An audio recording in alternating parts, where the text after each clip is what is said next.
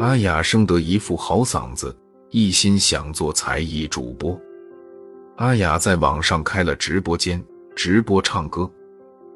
半个月过去，每次来看的人不超过十个，她苦恼极了。在一个饭局上，阿雅结识了一个叫朱鑫的男人。朱鑫主动坐到阿雅身边，说：“我在新媒体公司上班，有捧红主播的秘诀，你听我的，保证红的发紫。”那天以后，朱鑫常约阿雅出来传授秘诀。他告诉阿雅，直播时间很重要，要定在晚上十一点到凌晨三四点。直播地点也不能在室内，三环高架桥下有一片草地。那里灯影朦胧，非常合适。见阿雅不信，朱鑫给她看了许多视频，都是在户外直播的，观看数据出奇的高。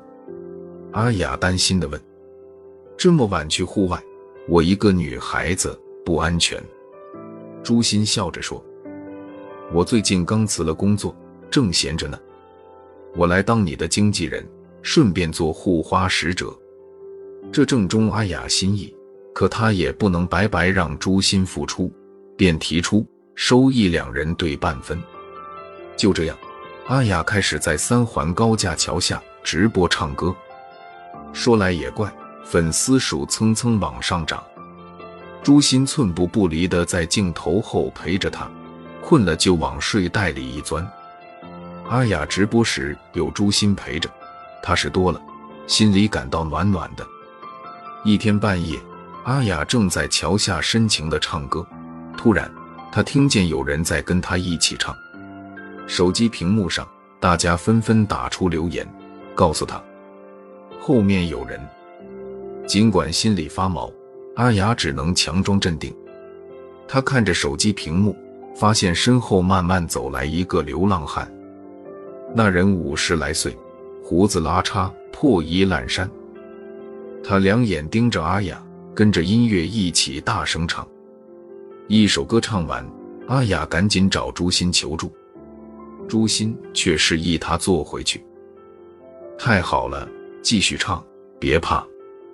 观看人数在暴涨，朱鑫掏出手机看了看直播间的热度，悄声告诉阿雅。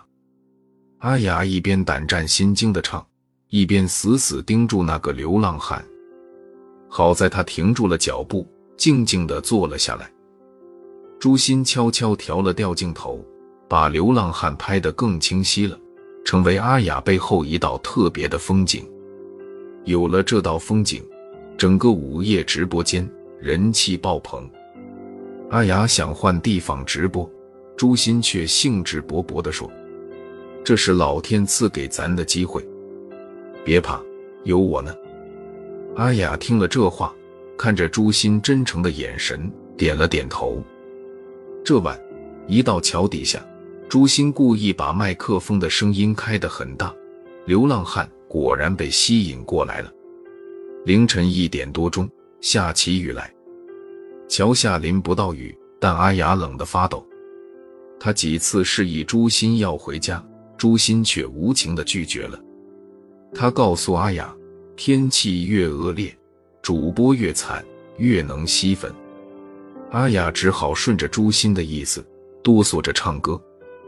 突然，意想不到的情况出现了：那个流浪汉跑了过来，将一件外套披在了阿雅身上。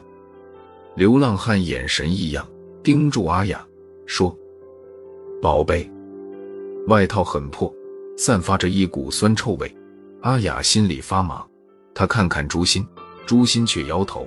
让他别脱。榜一大哥目睹了流浪汉送外套的一幕，留言说：“你要是肯跟流浪汉共舞一曲，送嘉年华。”别的粉丝也跟着起哄。下了播，朱鑫赶紧冲过去，把那件破外套扔在一边，脱下自己的外套，想披在阿雅身上，同时柔声问：“阿雅，冷不冷？辛苦你了。”阿雅赌气推开了朱鑫，他捡起流浪汉那件破外套，披上就往家走。朱鑫跟在后面讨好的说：“要想红，必须得付出代价呀。而且你看，我不是天天陪着你吗？等你粉丝积累多了，咱就不在这里播了。说着，他轻轻抱了抱阿雅，阿雅的心又软了下来。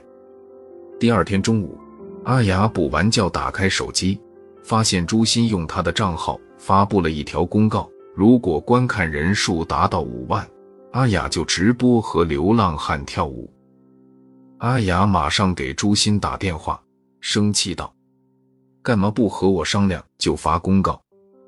朱鑫笑嘻嘻地说：“小傻瓜，一大串嘉年华不要太可惜，咱们等着收利吧。”阿雅委屈地说：“你不保护我了，要我跟流浪汉跳舞？”